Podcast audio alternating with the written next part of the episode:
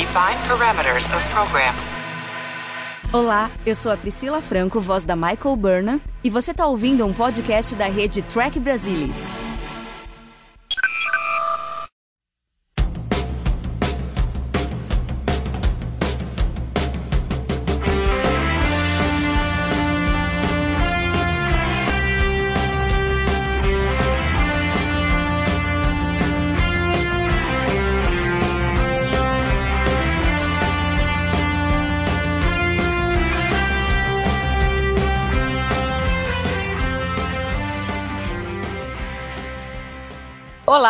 Sejam bem-vindos ao Balde do Odo, o podcast da rede do Trek Brasilis para falar sobre a melhor série de Jornada nas Estrelas, Star Trek Deep Space Nine. E hoje nós vamos fazer um apanhado geral do que aconteceu na primeira temporada, uma análise do que a gente mais gostou, do que a gente não gostou, do que se sobressaiu, como é que eles conseguiram apresentar a série nessa primeira temporada e vislumbrar um pouco o que vem pela frente. E para falar sobre é, esse tema hoje, eu tenho aqui comigo o Luiz Castanheira. Olá, Luiz. Boa noite, pessoal. É bom estar de volta no melhor podcast de Nine do Trek Brasileiros. É isso aí. Alexandre Bortolucci. Ele. Oi, olá a todos. Um prazer estar aqui com vocês novamente. E Fernando Odo Rodrigues. Oi, Fernando. Olá, pessoal. É, eu já vou concluir dizendo que o ponto alto da primeira temporada é que apresentou o Garak.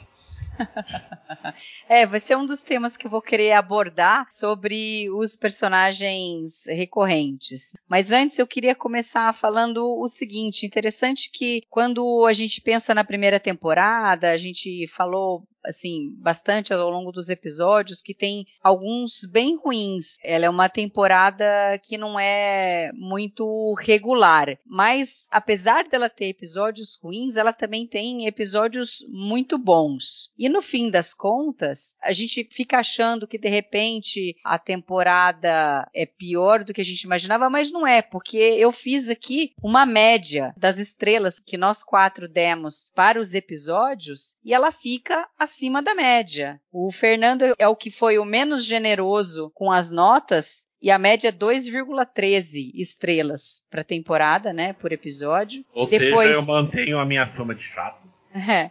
Depois vem o Castanha com 2,24, o Alexandre com 2,29 e eu fui a mais generosa com 2,34. Então eu achei isso interessante, porque no fim das contas eu acho que a temporada é bem mais positiva do que negativa, apesar de alguns episódios sofríveis ou muito ruins. Fernando, você tem a mesma impressão agora, após terminar de assistir a temporada toda, revê-la depois de tanto tempo? Principalmente alguns episódios que não eram vistos há muito tempo, alguns até, inclusive, talvez até desde aquela época em que você assistiu pela primeira vez na Record? Eu ando muito motivo esses tempos e, e não fazia tanto tempo assim que eu não assistia a primeira temporada. Né? Aliás, eu nunca assisti a, a Deep Space Nine do começo ao fim em ordem, né? É, eu sempre assisti eh, da forma como dava lá nos anos 90. Mas uh, uns 5 ou não, uns 7 anos atrás eu já tinha recomeçado a assistir a primeira temporada e a sensação é, é, é assim, eu tô reencontrando um velho amigo que até quando é, é, ruim eu consigo achar coisas que eu gosto, eu me sinto à vontade. Sou capaz de, de destruir um episódio, né, como Dax, né, eu fui bonito que destruir o episódio Dax, mas mesmo assim, sempre a sensação, eu tô de volta com o velho amigo e a vontade é continuar assistindo, continuar assistindo, continuar assistindo e eu não consigo porque a vida acontece, né, tem trabalho, tem filho, tem família, essas coisas. Então assim, lá em 94 eu não achava a primeira temporada de Deep Space Nine ruim. Nunca achei. Tem pontos baixos? Tem que o Les, tô olhando para você. Mas eu sempre achei uma temporada muito, muito melhor que a primeira temporada da nova geração. E mais do que isso, como eu não sou lá o maior fã da nova geração, eu achava que, que essa primeira temporada de Space Nine era, até certo ponto, um retorno à série clássica, porque a gente começa a ter conflitos, né? Coisa que a gente tinha na série clássica e na nova geração não podia ter. Então, assim, é, para mim sempre é um, um conforto rever os episódios. E é uma temporada irregular, concordo com você, Mari. E, e, quanto mais velho a gente fica, mais a gente vai percebendo pequenos detalhes, pequenos defeitos. Paul Lynch, né? Mas ainda é um grande amigo e são pouquíssimos episódios da primeira temporada que eu penso duas vezes antes de assistir. E você, Castanha, qual que é a sua impressão após essa revisitada primeira temporada? Logicamente que ao fazer o podcast a gente acaba se preparando mais do que simplesmente sentar para ver o episódio. Tem leituras, lembrando entrevistas dos atores, dos produtores. Como que você vê essa primeira temporada agora? Eu imagino que mais ou menos como eu me lembrava. Né? Na minha contagem tem de 20 episódios tem nove episódios três estrelas ou mais. Pelo menos, usualmente, quando eu fazia isso para as séries da era Berman, eu a gente não vai muito mais do que a, a, metade da temporada com episódios vencedores. Então 9 em 20 não tá, não é um desastre. Talvez é, pessoas que estão chegando agora na franquia e estão comparando diretamente com séries mais modernas, mais contemporâneas, podem achar estranha essa afirmação, mas é tipicamente 26 episódios por temporada, a gente tinha metade de vencedores, alguns medíocres e, e geralmente um número às vezes embaraçoso de episódios lastimáveis. Voyager tinha um quociente muito alto de episódios muito ruins, por exemplo. Voyager campeã desse troço. Então, isso aí mais ou menos do que eu me lembrava. Algumas coisas frescas foi a história do político. Alexandre pegou, aí a gente começou a, a, pensar muito em termos da direção. Isso foi uma coisa legal para mim, mas isso não mexeu tanto com a qualidade que eu lembrava da série. É, mexeu mais com o entendimento e com certeza com o tempo vai ajudar a, a, colocar a luz em outros pontos, né? Tipo, no episódio de noite eu falei várias coisas que eu que realmente frescas que eu nunca falei na vida, tipo aquela do o James Conway podia ter dirigido o piloto, coisas assim que surgiram no podcast do It vieram desse frescor. Com certeza é, é muito superior à primeira, eu diria até a segunda temporada da NG. A primeira com certeza e a segunda quase, quase com certeza. Tem alguns episódios melhores na segunda, mas tem muita porcaria. E aqui mesmo que tenha as porcarias, eu não, talvez eu não, é, a gente tirando o Move Along Home, a gente não desceu no, no núcleo de antimatéria de alguma coisa. Eu acho que até segurou um pouco, pouco a mão. E o que mais que eu posso dizer? É, é, claro que o tempo vai passando, a gente começa a colocar um pouco a perspectiva mais moderna, né? De séries mais modernas, começa a pensar em outras coisas, poderiam ter sido diferentes, mas ficando na coisa de que é o que é, uma série tem quase, uma temporada em especial tem quase 30 anos, é, eu acho que tem sido uma experiência interessante. Eu acho que um outro episódio subiu, um outro episódio desceu, mas tem sido legal é, essa recapitulação aí com a equipe aí do podcast. Tem sido bem positivo e eu gostei da experiência. E como eu posso afirmar que é a temporada mais fraca das sete, eu acho que a tendência é a coisa ficar mais excitante à medida que a gente for avançando na série. Até chegar em Rivals. Rivals, tem coisas do arco da velha. E você, Alexandre? antes, né? Qual era a sua impressão e se ela mudou agora da primeira temporada, depois da gente começar a revisitar com o podcast?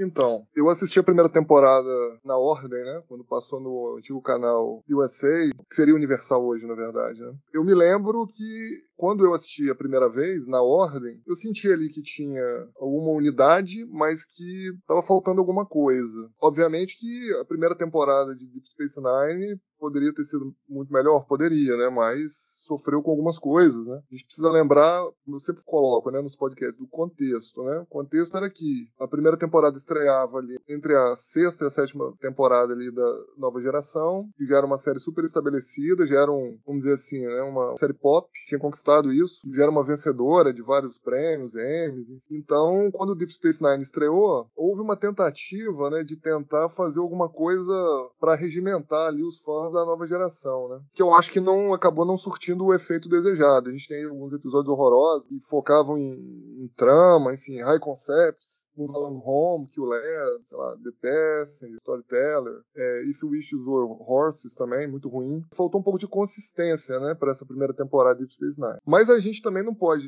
deixar de falar que nessa primeira temporada também, é, Deep Space Nine brilhou quando focou em desenvolver os personagens, tanto os principais ali, os regulares, quanto os recorrentes ali, secundários. Né, os dilemas, enfim, lidando com o passado de alguns personagens, né, as novas realidades, a continuidade de temas, né? Então, quando Deep Space Nine focou nisso, ocupação de Bajor, o sistema político-religioso bajoriano, os conflitos ali da Federação com Bajor, né? Diferença ali de interesses, principalmente no emissário, PS Prologue, Dax, Battle Lines, Progress, principalmente in the Hands of Prophets e Do It. Então, assim, eu acho que no balanço geral, olhando né, essa primeira temporada, eu acho que a gente teve um problema de consistência, uma variação de qualidade artística dos episódios, né? A gente tem episódios muito ruins e outros inesquecíveis. E o ideal era que a série tivesse, em algum momento, ficasse mais um nível mais médio, vamos dizer assim. Mas como os outros colegas já comentaram, eu acho que foi uma primeira temporada vencedora. O Luiz já deu a opinião dele em relação às duas primeiras temporadas de Nova Geração,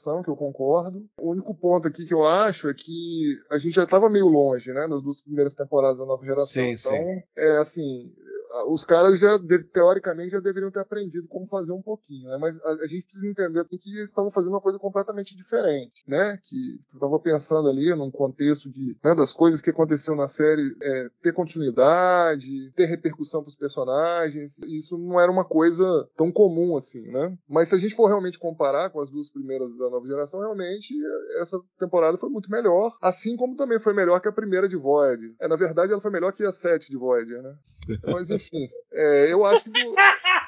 É muito amor mesmo, muito amor. Não, é, né? Você fez uma comparação com uma outra série, né? A nova geração, eu tô fazendo com outra, para não ficar igual a comparação, né? Obviamente. Mas enfim, é, falando sobre Deep Space Nine especificamente, o pessoal fala entre tiros e facadas, saíram todos vivos, né? Eu acho que a, o final da temporada deu ali bastante subsídio pra gente querer voltar na temporada seguinte, e isso acabou se provando realmente de fato como é uma coisa interessante, porque a gente termina a primeira temporada e logo no início da segunda a gente já tem como se fosse uma continuidade ali. Então, de forma geral, poderia ter sido melhor? Poderia ter sido melhor, mas eu gostei da primeira temporada. Entre as, tempo as primeiras temporadas de, de, Jornada nas Estrelas, eu acho que foi uma temporada vencedora, né? Obviamente que não é melhor que a primeira da série clássica, por exemplo. Não faz feio essa primeira temporada de Space Nine, não. Eu gostei. Eu também. A primeira vez que eu assisti, até o Alexandre falou bem, ah, acho que faltou alguma coisa. Essa era a minha impressão. Até então eu não conhecia, eu conhecia pouquíssimo pouquíssimas coisas de Jornada nas Estrelas, então eu assisti assim, não foi algo que me empolgou. Eu gostei de algumas coisas, né, principalmente da Kira, mas eu falei assim, ah, ok, né. Depois, eh, logo na sequência, eu assisti o The Way of the Warrior e foi quando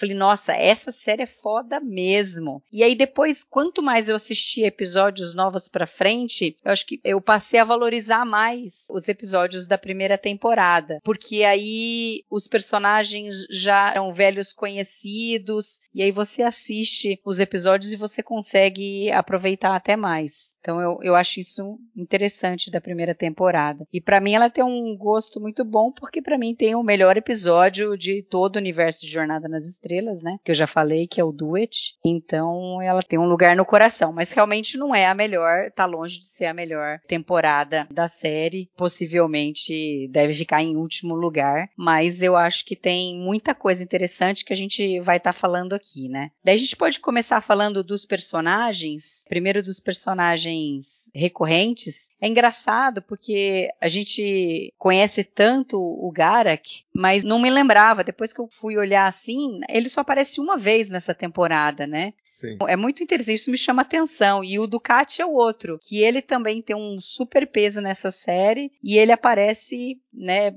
mais assim no, no primeiro episódio, no Emissary, e depois ele aparece rapidinho em vídeo tal no próprio Duet, né? E aí a gente tem a, a, a Win, que aparece só uma vez, o Barrel, que bem ou mal aparece um pouco mais. O Ron, eu acho que é o que menos faz sentido nessa temporada, mas que depois vai ter o seu lugar, vai crescer. Agora, o grande vencedor dos personagens recorrentes, eu acho que é o Nog. É, eles já conseguiram dar o tom dele e deram um pontapé inicial é, muito bom com relação ao personagem. Castanha, o que, que, você acha, assim, é, de, dessa parte dos personagens recorrentes? Recorrentes. É, eu acho que vários deles deixaram a impressão de personagens muito ou prontos ou muito próximo de prontos que deixaram a gente querendo mais. Eu lembro que no, no nosso segmento do Duets, eu lembro que como o Ducati era bom até numa telinha de computador falando com o Odo, entendeu? É, é o quanto você, quanto aquele personagem te cativa de uma maneira ou de outra. Parece uma criatura que existe naquele universo, que sempre existiu naquele universo, mesmo que eu não conhecesse ainda as histórias dele. E isso é fascinante. O Garrick também, você fica, caramba, mas quem é esse cara? Até mais pela interpretação do Andrew Robson do que pelo texto, no caso do Pass Prologue, mas você fica, caramba, para onde isso vai levar? Quem é esse cara? Quem é esse cara? E fica aquela pergunta, aquela pergunta no ar. O Ron, eles meio que foram mexendo, ele era uma coisa no começo da série e acabou sendo massageado para ser uma outra coisa ao longo da série, isso foi bem claro. No caso do Nog eu vejo mais uma continuidade, eu acho que ali em Progress, eu acho que eles meio que acharam o Nog, de modo geral eles acharam o Nog aquela coisa, em termos de arco, mesmo que a gente queira discutir se é um, pouco conto de faldas de mais ou de menos, a questão do Nog ao, ao, longo das sete temporadas, é um personagem que a gente não tem como não considerar pro legado de DS9, né? Às vezes você tem personagens em outras séries que nunca mudam, não tem nenhum tipo de desenvolvimento claro, e você tem um personagem que basicamente era um trombadinha e no final é oficial da frota e você sente que ele é competente naquilo. Ah, né? Skin, estamos olhando para você. É, entre outros, entre outros, até alguns talvez surpreendentes nesse caso. Então, a própria Kaiwin, ela, a Vera Queen inicialmente, você tem uma atriz com um peso muito grande que meio que acertou o personagem praticamente de saída. É um personagem muito marcante, gostando ou não gostando, independente do, do sentimento que você tenha pela personagem, é, é um personagem muito marcante e sempre foi desde o início. Ou seja, é mais aquele aperitivos, né? Muita coisa sólida, muita coisa me sugerindo que vai vir, atores competentes, na sua maioria, e isso é uma coisa legal. Ou seja, os recorrentes, muitos deles você reconhece ao longo das sete temporadas, com uma ou outra exceção. Isso é acidente, não sei, é uma coincidência, alinhamento celestial, eu não sei, mas é, é uma coisa curiosa que a gente vê. Eu lembro que a gente estava falando do Dutt, a coisa do Ducati naquela tela telinha de computador, o Ducati é, se encontrando com o Cisco durante o piloto, falando dos orbes, sabe? Aquela coisa que fica, caramba, mas como é que, como é que isso foi pensado? É, tudo sorte? Como é que esses caras nasceram tão prontos assim? O casting ajudou tanto assim? É, são personagens muito bons mesmo, muito bons e, e foram fazendo Deep Space sem eles não seria a mesma série. Então, nesse ponto eu acho que foi um positivo nessa primeira temporada.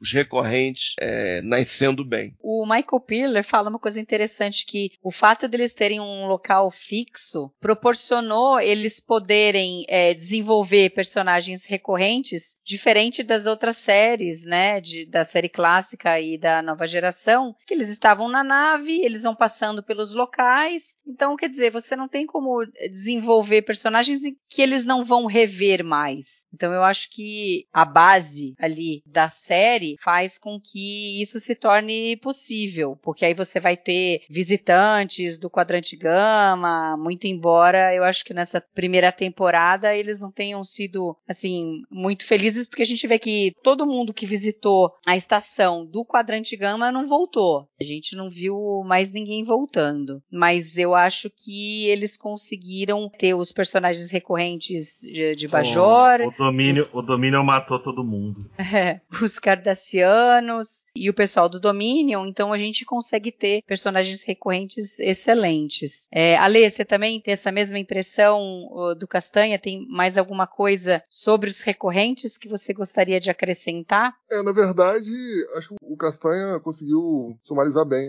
É, eu acho que o tratamento que os recorrentes tiveram, que foi a grande diferença. Mas que tratamento foi esse, né? O tratamento foi exatamente na escalação dos atores, na escrita para esses recorrentes. A gente tem um, um Andy Robinson ali para fazer o Gara, que era um cara que já tinha muita experiência né, em cinema, teatro, televisão. A gente tem uma atriz vencedora do Oscar para fazer o papel da Vedek Win. A gente tem lá o vencedor do Tony e e do M para fazer o Vedek Burrell. A gente teve o Ducati, que embora não tenha, não era, não fosse um grande ator reconhecido, eu acho que ele nasceu para fazer o papel do Ducati. O Castanha frisou bem aí. Ele apareceu só duas vezes na primeira temporada e as duas vezes que ele apareceu, o tamanho que ele fica, né? O, o tamanho que eu digo assim, é, o que a presença dele causa, né, na cena, né? Parece que o cara é gigantesco, né? O cara toma a cena para ele ali, o, o diretor tá filmando, parece que o cara se apodera daquela cena. Então, realmente é impressionante. E a gente percebe que esses personagens eles são críveis, né? Você acredita realmente naqueles personagens.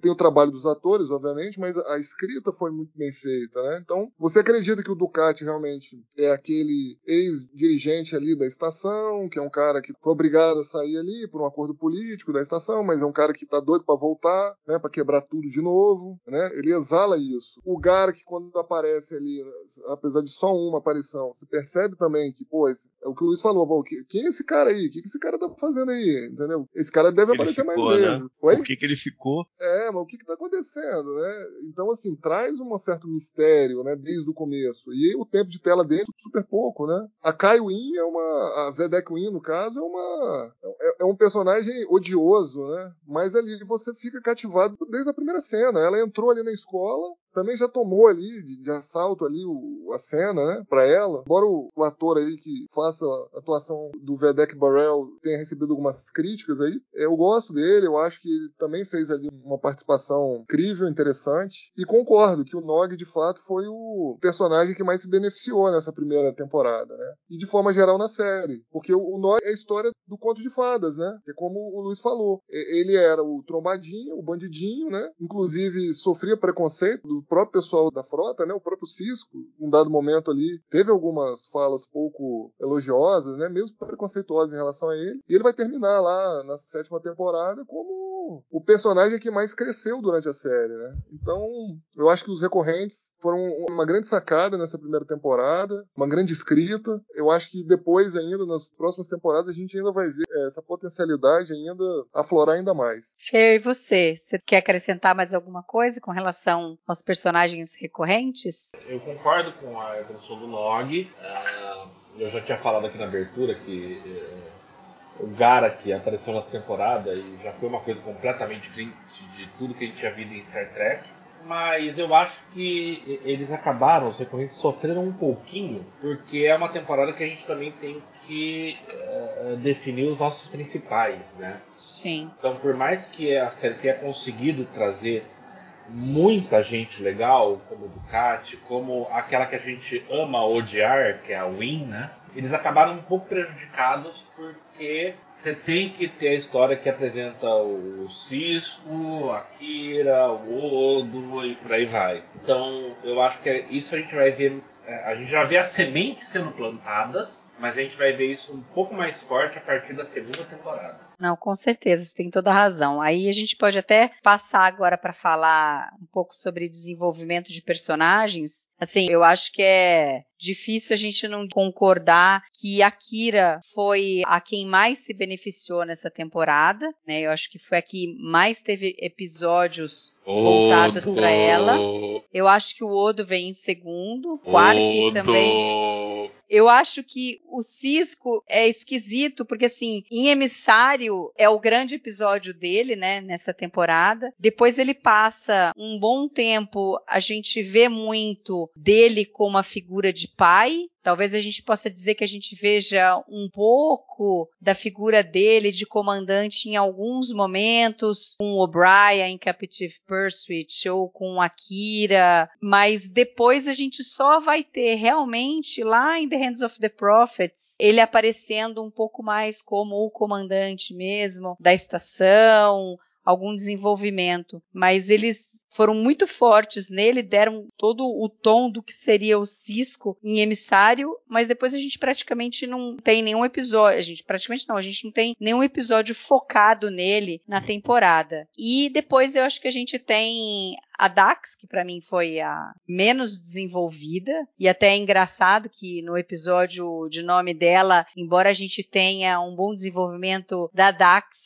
a gente não tem da Jadzia, e aí a gente vê muito pouco da atriz nisso também, né? A Kira uh, super se destaca e a Nana Visitor também, né? Acho que a dupla personagem atriz é fenomenal, da mesma forma com o Odo e o Auberjonois e o Quark e o Armin Shimmerman. E aí a gente tem o Bashir que começa assim de forma bem ruim, né? Ele é o alívio cômico de vários episódios em seguida, que isso me irrita bastante, mas já vai chegando pro final da temporada, eu acho que eles tiraram a mão e diminuíram isso e deu uma melhorada. Eu não lembro agora de cabeça os episódios da segunda temporada, mas acho que ainda demora um pouco pra gente realmente ter um personagem bom no Bashir, né? Agora vamos inverter então a sequência. Fer, fala um pouco aí, né, dá uma pincelada aí do que você achou dos personagens principais. Odo, Odo, Odo, Odo, Odo, Odo. Tô brincando, gente. Não, eu acho que em termos assim de episódios focados e de ter um backstory complexo para ser trabalhado, a Kira ganha, com certeza. Até porque o Odo nessa temporada não tem backstory, né? Ele é o cara que é desconhecido, não sabe a origem dele. Ele teve grandes momentos ao longo da temporada mas fica difícil você desenvolver muito alguém que não tem um passado ali para você explorar, né? Eu gostei muito do O'Brien nessa temporada, gostei muito do Cisco também, eu concordo com tudo que você falou, Tamari. O Quark foi uma grata surpresa para mim, porque eu já conheci os Ferengues da nova geração e antes de estrear a série, ah, vai ter um Ferengue a bordo, eu, meu, essa série vai ser insuportável. Não, muito pelo contrário, ele foi uma grata surpresa. Ferengues deixaram de ser personagens bidimensionais para se tornarem personagens tridimensionais. E eu só vou discordar um pouquinho, talvez. Eu acho que o mais fraco na temporada é o Bashir. O Bashir não tem desenvolvimento nenhum na temporada inteira, né? A Dax tem alguma coisa ainda, mas o Bashir não tem nada. Ele termina a temporada do jeito que ele começou. Um, um retardado. Depois a gente vai ver que ele tá fingindo essa retardatice, mas é, isso foi um. Não é nem um reboot, tem um termo para isso.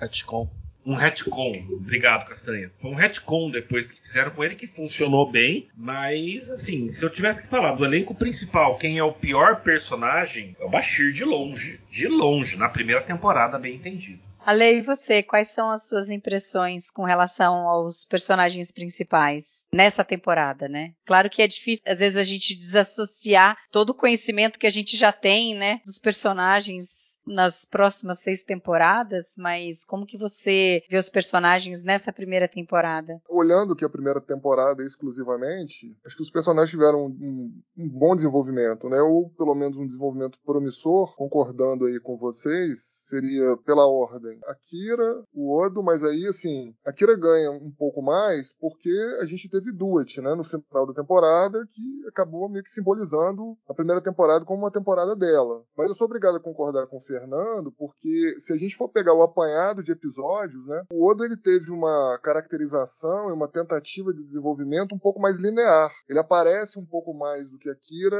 em mais episódios. E ele tem aquelas trocas, né, com frequência com o Quark. Eu acho que ajudou bastante. Mas é, é um episódio como Duet não tem como desconsiderar que aquele episódio desenvolveu mais Akira do que alguns personagens de algumas séries aí de jornada em sete temporadas, né? Eu não vou citar nomes aqui para não causar mais comoção, né? Que eu já causei no começo. Mas vocês já me entenderam, né? Enfim. Então eu acho que a Kira e o Oda ali, eles foram os dois personagens que tiveram um melhor desenvolvimento. Eu gostei do Cisco, tá? Porque a gente tinha uma ideia anteriormente, né? Do Capitão Maior que a Vida, né? Que era o Picard lá na nova geração, aquela figura estoica. O Cisco logo no primeiro episódio mostrou que era um ser humano de verdade, né? Incrível, demonstrando emoções, né? O trauma que ele tinha ali de ter ficado viúvo no meio de uma batalha, as dificuldades dele de criar um filho num ambiente hostil, ele ter que lidar ali com uma primeira oficial que no começo tentou dar uma forada de olho nele e depois foi desenvolvendo uma amizade com ela, né? Uma relação. Ele sempre muito habilidoso na hora de tratar com os, né, com os interesses dos demais é, tripulantes dele. O Odo foi lá falar com ele, ó, oh, meu amigo, desse jeito eu não quero não, tal. Falou, não, beleza, cara, vamos fazer do jeito que você quer então. Então, é, eu gostei do, do Cisco nessa primeira temporada. Eu, e um personagem que vocês acabaram nos citando, que eu também gostei, foi o Jake. Embora ele tenha tido ali uma ausência em alguns episódios, eu acho que ele nunca foi o Wesley Crusher, né, de Deep Space Nine. Aqui tem aquela cena lá dele ensinando o Nog a ler, que eu achei tocante aquela cena.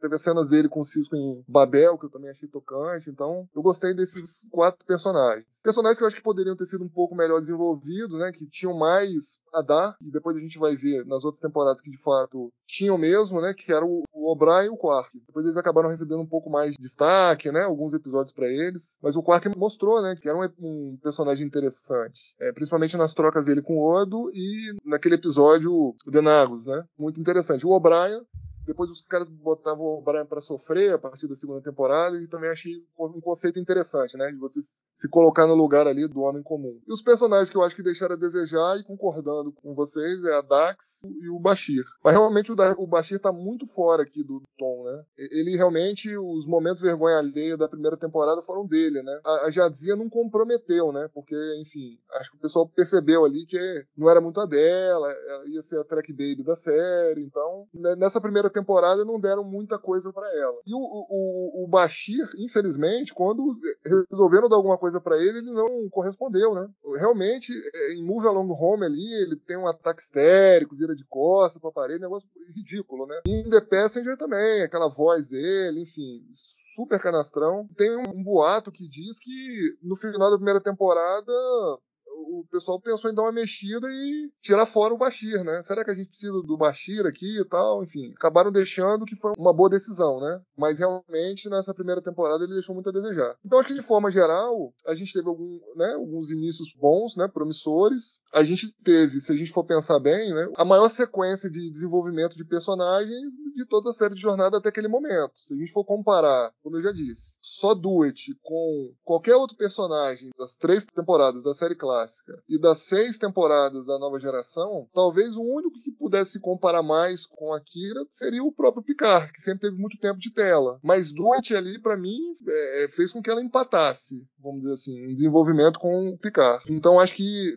desse modo, Deep Space Nine fez diferente das outras séries e fez um grande serviço aí à Jornada nas Estrelas. É, eu, eu acredito que o, o que eu vá falar não vai destoar muito dos colegas, mas vamos lá. A Dax, eu acho que desde o começo eles não tinham. Eu não sei se porque ela foi escalada muito tarde, ou porque eles tinham algumas dúvidas sobre as capacidades dela, eu acho que eles não queriam complicar a Terry Farrell, então acho que ela teve pouco material e, e o material que teve foi fácil. Então, pouco se fez com ela, mas ao mesmo tempo, como eram coisas relativamente simples, ela não, não, trouxe rejeição. O Bashir, por algum motivo, por alguma brilhante ideia, muitas aspas no brilhante, eles acharam que seria uma boa ideia apresentar uma juventude extrema, com um certo alívio cômico, com uma certa arrogância extrema e fazer um pacote com isso. E, e isso foi bastante ruim. Não era engraçado, entendeu? Você não ria, você não gostava dele. Quando você não gostava, você não gostava mesmo, você achava desinteressante. Pô, mas por que, que vocês estão fazendo isso? Que coisa estranha. Então foram umas escolhas pro personagem na primeira temporada e trazido para frente nos primeiros episódios, um, bom começo de temporada, isso ficou muito evidente. Foi uma decisão equivocada. É, fazer o cara irritante foi uma decisão ruim. Se a memória não me falha, eu lembro que o Berman gostava muito do Cid. Talvez se, o Berman não gostasse tanto do Cid, talvez a gente pudesse de fato ter uma mexida ali. Mas é, foi umas, umas escolhas muito estranhas. Porque o ator poderia fazer diferente e não precisaria fazer, tornar o cara tão chato, tão insuportável, tão ingênuo, ao mesmo tempo chato, ao mesmo tempo arrogante. E isso não computava muito bem. Então, é, o, o Bashir é complicado. Por outro lado, eu acho que não tem muita dúvida que a Kira foi o personagem mais bem desenvolvido, próximo separar para pensar, talvez tenha sido a protagonista, talvez não só dessa, como das duas primeiras, se separar para pensar. Eu acho que a diferença dela pro Odo é que ela estava mais ou menos pronta, assim como o Odo, em termos de caracterização base, mas ela teve um material que você consegue identificar uma progressão de arco, entendeu? E nisso ela ganha do Oda até por uma margem fácil. E o Alexandre falou uma coisa interessante, porque o, o Duet, um episódio como o Duet naquela época não era tão comum assim. Ter tantas qualidades como o Duet tinha Então talvez tenha sido também uma espécie de game changer. Então ela acaba levando vantagem nesse sentido. O Cisco é o protagonista no papel, no contrato, nos créditos e tal. Ele teve um episódio interessante, foi o piloto mas depois ele foi meio que trazido para o nível do elenco, né? Ele tinha que cumprir as funções de comandante, mas ele não ia muito além disso. Tem um estilo de comando interessante, mas um, coisas muito discretas, né? Ele não teve nenhum grande episódio após o piloto, até no In the Hands of the Prophet, se você parar para pensar, retoma o material do piloto, sim, mas são coisas relativamente discretas, não, não são coisas que a gente veria mais para frente, até em termos em, que a gente veria em Maqui, não estou falando nem é, em The Pale Moonlight, Fabian Stars, The Vista, eu não tô falando nem esse material, coisas que a gente veria em, em The Maqui na temporada é, seguinte. Esse Cisco, já na segunda temporada. Então, meio aqui no, no elenco, cumprindo o seu papel, legal, tem um comportamento legal, bem atuado, mas atrás desses dois, por esse motivo, né? Faltava algo, assim, que os outros já tinham um certo brilho, mais novidade, tanto o Odo com a Kira, um passado compartilhado e tal, tem esse destaque. O Quark é um personagem legal, tem uma interação natural com o Odo, também é uma coisa que praticamente nasceu pronta. É, é um personagem legal, vai, vai contra o que a gente conhecia dos Fênix na época, dentro da franquia, mas eu acho que nessa primeira temporada ele é pouco checado, sabe? Ele faz coisas muito estranhas. Os códigos de segurança, no The Passenger, que ele vê o Bashir tomado por algum tipo de inteligência e não fala nada, entre outros momentos, é uma coisa um pouco bizarra demais, entendeu? Isso deveria ter sido melhor checado. É interessante tal, ele tem aquele molejo, é interessante ter o bar do Quark ali, é, mas tinha que ter uma checagem mais extrema. O O'Brien é um personagem aquela coisa discreta, que ele foi durante a série toda um personagem discreto, um homem comum, e foi interessante de descobrir aquela coisa de torturar o O'Brien seria uma coisa legal. Então isso aí foi desenvolvendo, é um bom ator, mas não teve tanto brilho, apesar de um bom episódio Captain Pursuit e, e, em outros momentos, em, em, outros episódios, ele, ele, esteve bem. Mas também não com tanto brilho. Essa é aquela coisa, tá no elenco, cumpre o seu papel, mas não é nada que chame a atenção que você vai lembrar durante décadas por algum fato específico aí. Então acho que basicamente foi o, o elenco principal. O Jake é legal, né? Que quebrava aquela coisinha do gêniozinho, do Wesley Crusher. Era um moleque comum, perdeu a mãe, que vive só com o pai, esse tipo de coisa. E as cenas com o, o,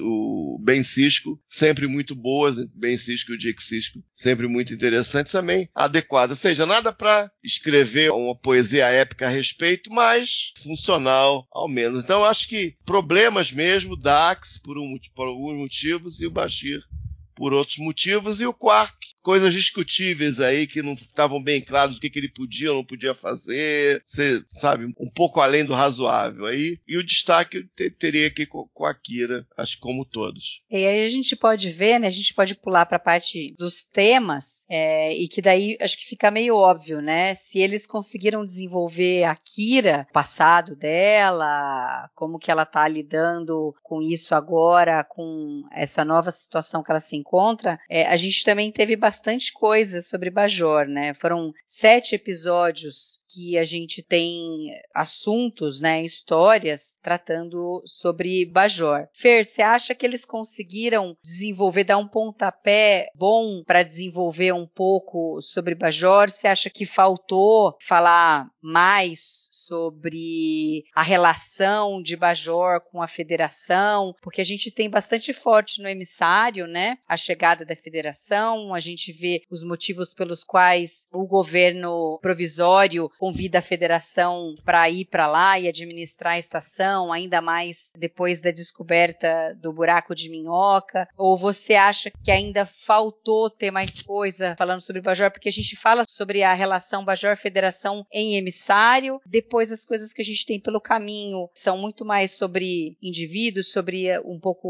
o estilo de vida, a religião bajoriana. Aí só depois em The Hands of the Prophets que a gente realmente vai ver que essa relação entre eles é, ainda tem muito conflito, ainda tem muita conversa pela frente, o Cisco tem bastante trabalho para fazer ali. Como que você viu toda essa parte? Claro que a gente, na nova geração, já tinha conhecido os bajorianos pela figura da Rolaren e alguns episódios que tiveram lá, que falaram da zona demilitarizada e tal, mas aqui mesmo, em Deep Space Nine, é que a gente finalmente vê sobre o planeta e alguma coisa de costume Eu adoro Deep Space Nine o desenvolvimento, da gente conhecer mais Bajor, da relação de Bajor com a Federação. Eu adoro isso. Poderia ter tido mais na primeira temporada? Poderia, mas eu acho que aí foi uma decisão estratégica deles, porque aí seria diferente demais de Star Trek do que o público estava acostumado a entender como Star Trek. Não dava para a gente fazer uma temporada inteira focando na relação de Bajor com a Federação. Você tinha que ter espaço para respirar, mostrar novas vidas, novas civilizações, audaciosamente indo, etc. Então, eu acho que sim, poderia ter tido mais? Poderia, mas eu entendo que foi uma decisão estratégica do Michael Piller, do Rick Berman, do Era there. De colocando isso aos poucos, porque o público comum de Star Trek não estava acostumado com isso. E o objetivo deles naquele momento não era atrair público novo, era manter os fãs da nova geração. Então, quanto mais eles fugissem disso, mais eles podiam afastar esse público. E eu acho que a gente até teve alguns desenvolvimentos interessantes na relação do Cisco com aquilo. A gente percebe ao longo da temporada que o Cisco abraçou a ideia de que a missão dele é trazer Bajor para a Federação.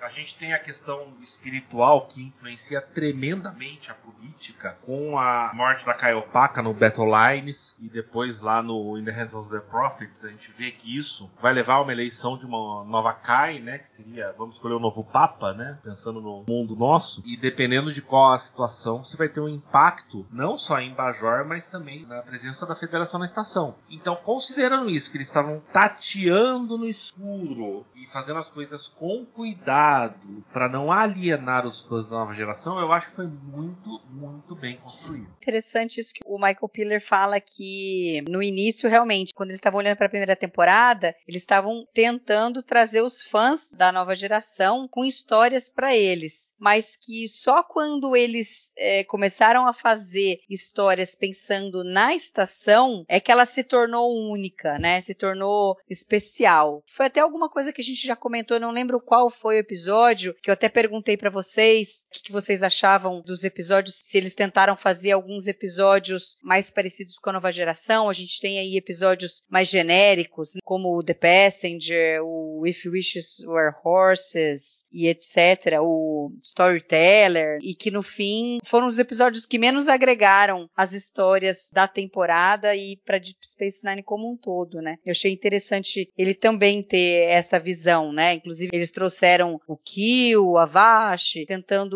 fazer um link aí com a nova geração para trazer o pessoal, mas eles viram que não deu muito certo. É, vamos, vamos ignorar o Kill nessa história?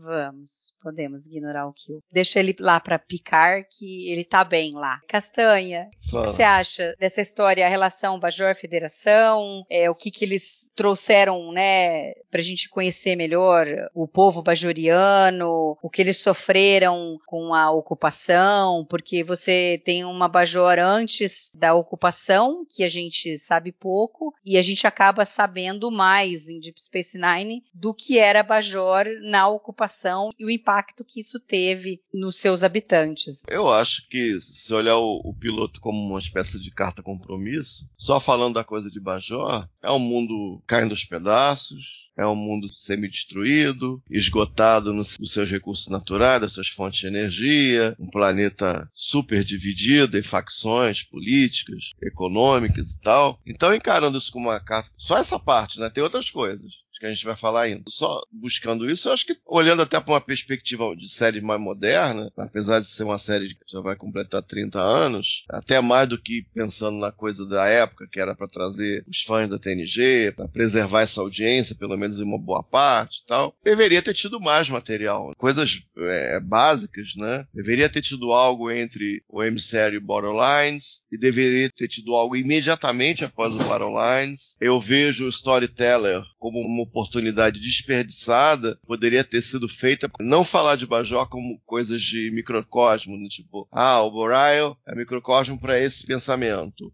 A Win é microcosmo para esse pensamento. A Kira o microcosmo para esse pensamento, eventualmente o Chacá, microcosmo para esse grupo. E daí vai. Você conseguir levar a história para o chão, para o provão bajoriano, talvez tenha sido uma chance desperdiçada o storyteller. Então, falta, imagino, só nessa parte falta mais material ao longo da temporada, é pouco emissary battle lines in the hands of the prophets, e se você vê o mundo fragilizado, que a Caiopaka mantinha unido pela força ali do carisma e da sabedoria dela, ela desaparece e não tem uma reação imediata, se você está pensando em uma série mais moderna, né? E isso é um ponto falho, por exemplo. Agora, a parte bajoriana. A parte da TNG, eu acho que cai mais ou menos na mesma linha, né? Que é uma série nova, tem que caminhar com seus próprios pés, para o bem ou para o mal, e você começa a aproveitar tramas que obviamente vieram de outros carnavais, reciclar ideias, o próprio storyteller, o dramatis personae, que também foi mais reciclagem, acho que tem mais um que foi reciclagem de carnavais bem anteriores, que você sente aquela coisa genérica, aquela coisa gostosinha dali da nova série,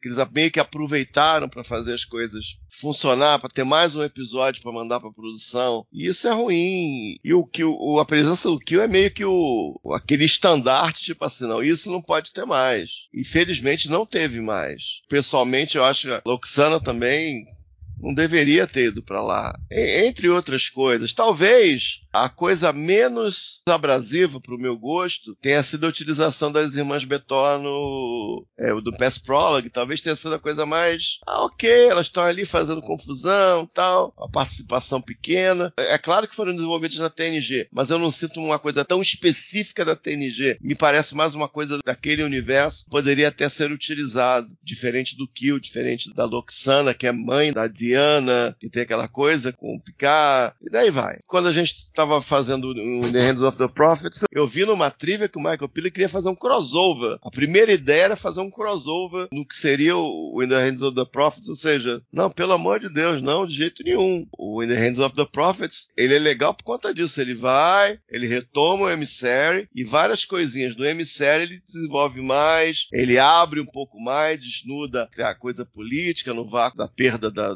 desaparecimento da Caiopaka e tal. Então é tudo a ver. Não cross crossover com a TNG não teria nada a ver. O crossover da, da NG da sexta foi o Decent. Então imagina uma coisa retrabalhada do Decent misturada com o DS9. Pelo amor de Deus, não quero nem pensar num negócio desses. Tá entendendo? Então, ba basicamente essas duas ideias era isso. Ale, se tem alguma coisa que você gostaria de acrescentar com relação a esse tema, Bajor e a relação de Bajor com a federação? Na verdade, a minha opinião em relação a esse tema é bem parecido com a do Luiz. Eu acho que faltou um pouquinho ali de uma linha que ligasse melhor e de forma mais consistente os episódios falando sobre o Bajor, sobre as consequências da ocupação. Eu acho que realmente ficou um hiato grande ali no meio da temporada. Mas eu acho que isso também é, é justificável, né? Como a gente já tinha comentado nos outros episódios dos podcasts dos episódios, que a gente teve alguns problemas, né? De greve de roteirista, enfim. Começou a ficar difícil também para eles, né? Completarem a primeira temporada ali, 19, 20 episódios, enfim. E da mesma forma você manter um padrão ali de qualidade. Então, a minha opinião vai mais em direção ao que o Luiz falou. Acho que faltou um pouquinho, mas dentro do que foi possível fazer na época, levando-se em consideração também, né, que era uma série spin-off, vamos dizer assim, a nova geração, que era a série pop, ainda estava no ar, eu acho que o que foi feito foi o que foi possível fazer, entendeu? Obviamente, se você for olhar em retrospectiva, depois das sete temporadas, ah, poderia ter desenvolvido um pouco mais? Não, poderia, né, mas naquele momento ali foi o que deu para fazer. Então, acho que dentro do conceito do que eles precisavam ter feito, é, faltou alguma coisinha, mas acho que no final da temporada isso acabou acabou sendo bem recuperado ali com Duet, principalmente, e com In the Hands of Prophet.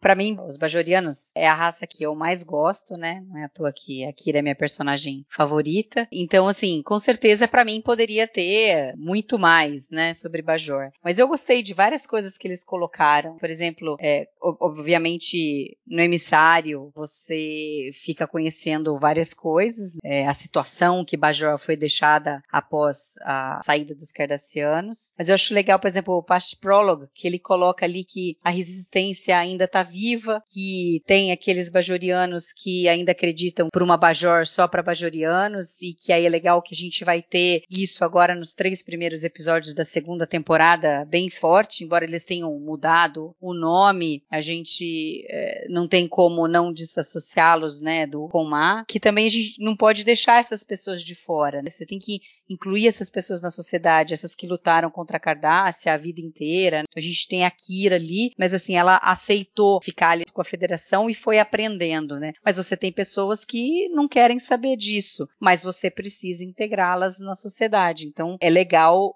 você ter isso daí. E é muito comum quando você tem uma guerra e você tem as pessoas que lutaram na guerra, perderam tudo pra estar tá ali, e aí você fica com um contingente de pessoas que você tem que ajudar, você não pode largar. E isso tem um custo muito grande para o país, pensando no nosso planeta Terra. A gente vê que essas pessoas lutaram tudo e aí elas não têm mais nada, elas não têm outra profissão, às vezes elas ficam desempregadas depois que uma guerra acaba e você tem que acolher essas pessoas, tem que reinseri-las na sociedade. Embora a Pest Prologue passa de raspão nesse assunto, eu acho legal eles terem colocado. Com certeza a parte de Battle Lines, a gente falou bastante durante o episódio, mas assim, foi uma pena a maneira como eles fizeram com relação a Caiopaka, e aí o Castanheira falou bem, quer dizer, depois disso não é citado mais a Caiopaka, a gente não sabe qual foi a reação dos bajorianos com relação a isso, só depois no the Hands of the Prophets que a gente vai ver alguma coisa, mas de qualquer forma, a gente tem ali a, a relação dela com a Kira, a questão espiritual, como ela era uma pessoa que via sempre o bem nas pessoas, uma líder religiosa importante ali, que também é interessante. O Storyteller é uma, como Castanha falou também, oportunidade perdida de você ver um pouco como que é a vida em Bajor e no fim ficou uma coisa meio medíocre. Por outro lado, em Progress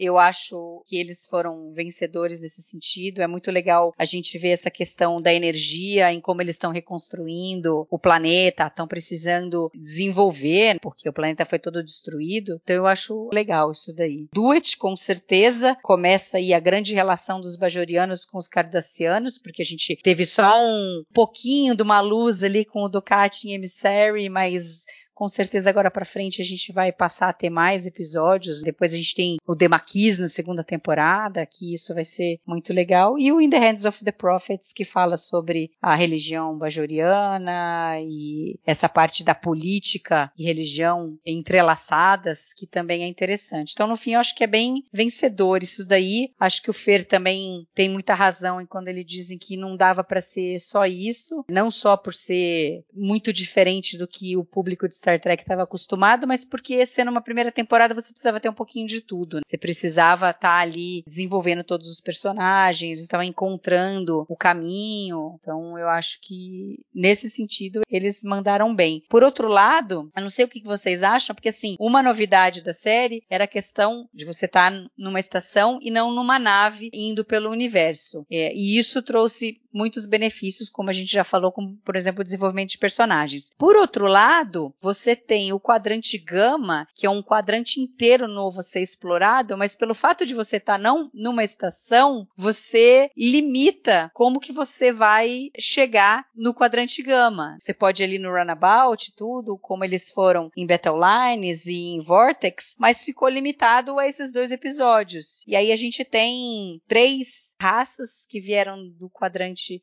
Gama, que eles realmente tiveram algum contato. Né? Foi o Tosk em Captive Pursuit, os Wad no Move Along Home, que a gente poderia esquecer, e os Hakar com o Crowden em Vortex. Castanha, você acha que realmente eles ganharam num lado por você ter uma estação e você poder fazer uma coisa não tão episódica, mas serializada e você desenvolver mais os personagens, mas até antes deles terem a Defiant, eles ficaram um pouco presos com relação à exploração do quadrante gama, do potencial que teria e que nessa primeira temporada muito pouco foi explorado. Voltando ao piloto e pensando em termos de carta compromisso, quando terminou, a gente começa a pensar, ah, tem o wormhole, a gente vai ter templo celestial, a casa dos profetas e tal, que é parte da religião bajoriana, é uma passagem para o quadrante gama com as oportunidades de negócio, de colonização, de novas raças, novos perigos. E isso foi muito pouco explorado. Eu lembro que eu brinquei no Killless. Poderia ter feito episódio. Não precisa ter Defiant para ter episódio. Poderia ter episódio, por exemplo, de ter uma arqueóloga lá, descobrir uma raça nova, descobrir uma civilização, descobrir um mistério que pode sugerir que existe um Big Bad ali no quadrante gama, é, descobrir coisas relacionadas ao Odo. Poderia ter essa ideia, lembrando lá daquela outra estação também. E eu não consigo é, não deixar de pensar nisso, que foi uma coisa. Outra história é ter colônia, né? É, ver o estabelecimento de uma colônia, ver o estabelecimento de uma colônia se dando bem ou se dando mal. Histórias assim fizeram falta. Aí eu não sei também a questão do orçamento. Será que tinha grana para fazer um episódio baseado numa colônia, num quadrante gama, razoavelmente bem feito, para mostrar a colônia sendo fundada a partir do emissário, né? Uma colônia muito recente, oportunidades de comércio, nem que fosse aquela tendo episódios assim e também aquela linha de é, um diário de bordo, ah, a colônia tal descobriu o princípio ativo de uma vacina para não sei o que, não sei o que lá, ah, foram descobertas armas no planeta tal, é, indícios de uma civilização antiga, tecnologia, aconteceu isso e explodiu tudo, é, morreu um monte de gente, e tentar fazer uma história afim a isso. Aí descobriram uma coisa que Bajor acha muito importante ter direito, porque afinal de contas o wormhole está no sistema bajoriano, uma das aberturas é o tempo celestial. Discussões assim, eu tô, né, tô chutando aqui algumas coisas. Então, voltando, pensando em séries mais modernas, por exemplo, em The Expanse, lá em meados da terceira temporada da série, aparece no limiar do sistema solar, não vem, não vem ao caso exatamente os detalhes, um gigantesco portal que leva a centenas de outros portais e que vão a outros sistemas estelares, com tecnologia abandonada, ou seja, inúmeras possibilidades, sistemas estelares que um dia foram habitados, ou seja, tem alguma infraestrutura que sobrou, estão catalogados, é, suportam a vida é, humanoide, que seria classe M em Star Trek, e essas coisas foi investido tempo nelas. É, inclusive, certos aspectos de colônia, foi uma, uma temporada inteira numa colônia em um desses sistemas que eles descobriram, por exemplo. É claro que é uma série muito mais recente, obviamente com o tipo de recurso e, e de possibilidades que o desenvolvimento da própria TV TV proporcionou. Mas voltando a 30 anos atrás, é, se imagina que poderia ter sido explorado mais, até porque era uma carta compromisso do piloto. Então eu dei algumas possibilidades ali ter na segunda temporada. Uma ou outra coisa do que eu mencionei acontece, a gente vai ver na época adequada, mas mexemos com isso, né? Falar mais disso. É, isso aí realmente é decepcionante. Tosk até que era bonitinho, foi um personagem bonitinho, mas faltou inspiração para trazer alguma coisa da fenda da, do wormhole, do quadrante gama, trabalhar com isso. Faltou é, inspiração nesses conceitos mais de, de ficção científica propriamente dita e, e mexer com isso tudo faltou. É porque além desses três episódios que eu comentei, a gente teve lá o If Wishes Were Horses, que é aquela entidade lá que mexe com eles, veio junto com uma nave que veio do quadrante gama, então, sei lá, a gente pode assumir que essas entidades vinham de lá, né? O The Forsaken, um animalzinho lá de estimação do O'Brien, que também veio. We, uh, qual que tem né? a sonda? É o The Forsaken? É, a sonda, né? É o The Forsaken, ele vem pela sonda. E a gente tem o Dramatis Personae, que vem lá, né? A história da alma lá dos caras, que é trazido pelos Klingons que vieram. Então, quer dizer, a gente teve três episódios com esse tema de trazendo coisa do quadrante gama e que infelizmente é, não foram aproveitados. É, mas era uma coisa assim, tipo, de primeira página, bem superficial, para casar com um certo high concept para você ter o episódio da semana. Ou seja, uma coisa um pouquinho cínica, né? Não é aquela coisa gostosinha, bem desenvolvida. Isso realmente ficaram devendo aí. Eu vou só discordar um pouquinho do Castanha e vou começar fazendo uma pergunta. Castanha, quantos episódios por temporada tem The Expanse? Depende da temporada. Essa da que em média. só a colônia, 10 episódios. Pois é, só a primeira temporada de Space Nine são 20. Sim, então e, eu incluí, eu falei e, sobre isso. E não só isso. A gente não pode comparar uma série de 30 anos atrás com uma série de agora. Seria a mesma coisa que a gente assistir Tosa agora e falar que é uma bosta que foi feita 60 anos atrás. Assim, é, esse argumento, para mim, na minha opinião, tá, gente? Desculpa. É, não, é, mas eu falei disso, Fernando. Isso. Eu falei que tem que levar isso em consideração. Tô tentando dar ideias que eu acho que faltaram, entendeu? Não, até aí tudo bem, Castanha, mas você não pode julgar a temporada. Não, não tô comparando diretamente. Tempo. Diretamente eu não Entendeu? tô comparando, não. Eu acho assim, por exemplo, ah, o quadrante gama, o quadrante gama. Vamos pensar como o Rick Berman e o Michael Peter estavam pensando naquela época. Nós temos uma série que faz exploração, nova geração. Deep Space Nine é outra história, não é para ter exploração. Então, eu entendo que foi de caso pensado que não teve mais exploração do quadrante gama, entendeu? Por quê? Porque senão seriam duas séries de Star Trek iguais. Eles estavam em Deep tentando fazer algo diferente, errando em muitos momentos,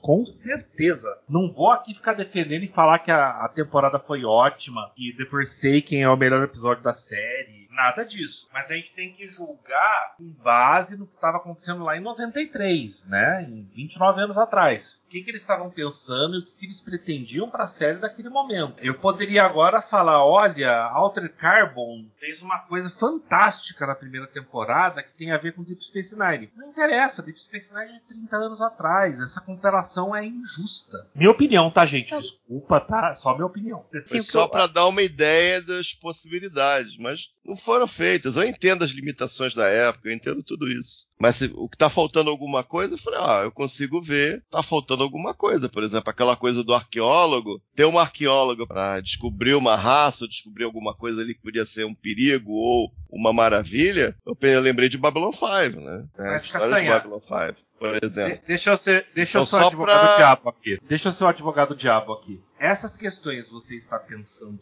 hoje, revendo a série pra gente gravar, ou você já pensava 29 anos atrás quando você assistiu a primeira temporada? Eu acho que eu nem tinha como pensar, Fernando. Eu acho que a TV mudou muito, eu acho. Também o tempo te permite refletir sobre certas coisas, né? É, é exato, esse é meu ponto entendeu? É, de novo, eu não estou dizendo que você está errado, Castanha. Eu acho que Babylon 5, eu acho que é o melhor exemplo, Castanha. Babylon 5, muito mais que Deep Space Nine, mostrou como fazer uma história serializada numa estação espacial. Eu amo Deep Space Nine, mas Babylon 5 é foda também. Sim. Aí é uma comparação muito boa. Porque a gente tá falando de dois produtos literalmente da mesma época, né? Então, o que eu acho que assim, o, o, ponto que o Castanha tocou é que tem a ver assim com a pergunta que eu fiz é o fato deles terem pouco desenvolvido o quadrante gama. Não acho que o quadrante é gama estava é ali por, do piloto, por bobeira. Isso que eu quero dizer. É, não, foi uma promessa do sim, piloto. Isso que eu sim, quero a partir dizer. do momento que eles descobriram um buraco de minhoca que leva para o quadrante gama, abriu um leque de oportunidade para um quadrante inteiro ser explorado. E aí, pelo fato deles estarem numa estação, eles nem precisavam ir até lá. Mesmo porque, mesmo com a Defiant depois, eles também não ficaram indo explorar o quadrante gama veio até eles. E aí a gente teve seis episódios, eu já citei o Captive Pursuit, que é um episódio bom, que eu acho que eles trouxeram uma raça interessante, embora depois ela não tenha feito parte de nenhuma história, né? O Swad do Muvelongon, que foi um desastre, que ainda bem que não trouxeram mais, né? Uh, o Crowden, que Como também ficou assim, aquela coisinha ali. Mari? Como é. assim? Alan Moraine. Alan Moraine. Mas assim, acho que esses outros três são os que mais a gente vê como uma oportunidade perdida, porque If Wishes Were Horses, The Forsaken e o Dramatis Personae, embora eu goste bastante do Dramatis Personae, ele traz elementos do quadrante gama, mas eles são muito superficiais, você não tem nenhum acréscimo à história, para os personagens, em termos de conhecimento uh, do quadrante gama. Então é mais nesse sentido que eu acho que uh, não foi explorado. Obviamente que mais para frente, a hora que eles trazem o Dominion, aí sim, aí eles trazem uma camada mais pro quadrante gama, muito boa, com não uma raça, mas três em um, né? Então eu acho que depois, mas assim, falando da primeira temporada, eu acho que realmente faltou. E aí a comparação, o gozado, eu não assisti The Expanse, mas o que o Castanha me falou desses portais e tal, na hora me remeteu a Stargate e pensar o quanto eles foram para os outros planetas e conhecer conheceram novas raças. Por exemplo, na primeira temporada de Stargate, eles conhecem diversas raças que depois se tornam grandes amigos deles, aliados, e que retornam e que fazem parte da história ao longo das, das outras nove temporadas. Então, talvez isso no início de Deep tenha faltado um pouco essa relação com o quadrante gama que aí vai ser consertada mais para frente. Ale, o que, que, você acha dessa discussão nossa sobre o quadrante gama? Então, eu, eu, vou pegar um pouquinho de tudo. Eu concordo, eu acho que faltou um pouco mais de desenvolvimento dessa parte, mas eu também concordo com o Fernando que foi meio que uma decisão, se não foi totalmente pensada, mas foi assim, olha, a gente vai ter um buraco de minhoca aqui, né, um portal para outra parte da galáxia, e a gente vai usar isso de forma conveniente quando a gente quiseram precisar. Como eu acho que eram muitos elementos para serem trabalhados na primeira temporada, a gente tinha a questão política de Bajor, a gente tinha o desenvolvimento dos personagens, a gente tinha né, outros pormenores que precisavam ser desenvolvidos na primeira temporada, sem esquecer que eles estavam, como eu disse, tentando arregimentar os fãs da nova geração. Então acho que eles começaram a tatear, vamos dizer assim, tentar buscar o que teria um pouco mais de apelo, que teria um pouco menos de apelo. E nesse mix todo a gente ainda teve lá o problema do, dos roteiros, né, do greve de roteiristas. E foi de fato um pouco pensado, ó, vamos usar aqui o quadrante, o outro quadrante quando a gente realmente estiver eh, precisando, né, como o high concept da semana, a encrenca da semana, e vamos tentar desenvolver as outras partes da série que a gente considera nesse momento um pouco mais importantes, sem que a gente perca o público lá da nova geração. Então assim, como uma primeira temporada, de, novamente, eles estavam procurando também a identidade deles. Então eu acho que faltou um pouquinho assim de desenvolvimento nessa parte, é, mas foi um pouco consciente. Eu acho que eles viram ali que eles não iam ter é, condições de conseguir desenvolver todas as frentes que eles abriram, principalmente lá no emissário. Eu passei aqui por todos os assuntos que eu levantei, que eu achei que seriam interessantes a gente estar discutindo, né, sobre essa temporada. Agora vamos ver aí se vocês têm mais alguma coisa coisa que vocês foram ao longo de assistindo aos episódios, tal, se tem mais alguma coisa que vocês gostariam de comentar. Castanha, começa por você aí. Que a gente falou sobre os personagens, sobre a questão bajoriana federada, sobre a coisa do quadrante gama, é, relação com a TNG. Eu acho que é isso. Né? Fora que tudo que a gente já falou nos podcasts individuais dos episódios, acho que dá para ter uma boa ideia sobre o que foi essa primeira temporada. Lei, você? Eu vou fazer só uma menção rápida à direção, né? A direção dos episódios. é... Óbvio. Óbvio.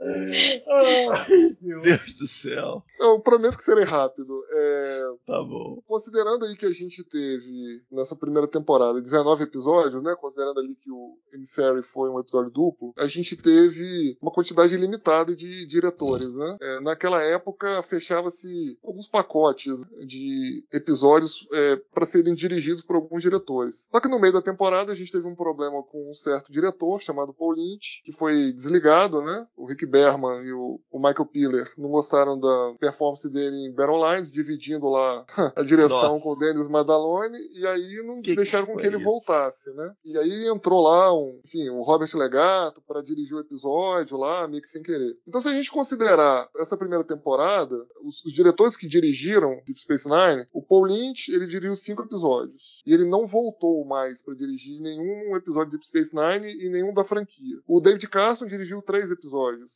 E ele também voltaria a Deep Space Nine. Dirigiu mais um na segunda temporada. O David Livingston dirigiu três episódios, depois voltaria a dirigir mais 14 episódios até o final da série. O Winrich Colby dirigiu dois episódios e voltaria a dirigir mais 11. O Les Landau ele dirigiu dois episódios e voltaria para dirigir mais 12 episódios. O Corey Allen dirigiu só um e depois voltaria a dirigir mais três até a segunda temporada. O Cliff Bowl dirigiu um episódio e dirigiria mais seis até a terceira temporada de Deep Space Nine. E o James Conway dirigiu um, Duet, né? E dirigiria mais seis até a quinta temporada. Ficando só o Robert Legato com um episódio e não voltaria mais. Então, todos os diretores voltariam a dirigir em Deep Space Nine. Só o Robert Legato e e o senhor Paul Lynch, que não voltaram mais a Deep Space Nine. O Robert Legato Vamos. não era um, um, um, diretor de fato, de primeira unidade, ele focava mais em efeitos especiais, obviamente não voltou por isso, e o o nosso querido Paul Lynch não voltou por, pela explicação aí que eu já comentei. Então, assim, acho que assim, a qualidade da primeira temporada também tem muito a ver com a quantidade de episódios que o Paul Lynch dirigiu, embora não só ele tenha cometido equívocos, né? Mas assim, é, de 19 episódios, ele dirigiu 5, 4,5 ele dirigiu, né? Porque um não deram crédito lá pro Denis Madalone, mas ele dirigiu dividindo ali com o Denis Madalone. Então, enfim, eu acho que isso aí também simboliza um pouco, né? A falta de, como eu disse lá no começo, no meu primeiro comentário, a falta de consistência dessa primeira temporada. Era só isso só que eu queria falar. Fer, e você? Depois desse comentário do Alexandre, que essencialmente diz que os defeitos da primeira temporada são culpa do Paul Lynch, que mais que eu posso falar? Não, eu só vou colocar uma coisinha a mais, ainda em cima da discussão com o Tio Castanha, de que a missão da tripulação do Deep Space Nine não era explorar o quadrante gama. A missão do Deep Space Nine, como o Picard fala claramente no emissário, é fazer tudo que é necessário para Bajor tornar membro da Federação. Então, com base nessa premissa, eu entendo a falta de exploração. Tirando isso, é uma temporada, para mim, vencedora. É a melhor da série? Não. É a melhor de Star Trek? Longe disso, mas eu acho que cumpriu a sua função. Tanto é que estamos aqui nós quatro, 29 anos depois, falando dela, né, gente? É verdade. Não, com certeza. Bom, então a gente falou bastante aqui sobre a primeira temporada. Tem sido uma boa revisitação a Deep Space Nine. Parafraseio o Murilo. Tem sido um prazer inenarrável. Nossa. Tem sido um, um, prazer estar conversando aqui com vocês sobre os episódios de Deep Space Nine. Daqui 15 dias a gente volta com o primeiro episódio da segunda temporada. E é legal que a gente já tem uma sequência boa de episódios bem forte com a temática de Bajor, né? Então não tem como ser ruim. E gostaria de agradecer ao Alexandre, ao Castanha e ao Odo pelo bate-papo. Eu que agradeço aí a oportunidade de participar mais uma vez com vocês aí. Falou, Valeu. galera. Foi um prazer. Isso aí. Obrigada a você que está nos ouvindo e até daqui 15 dias. Falou!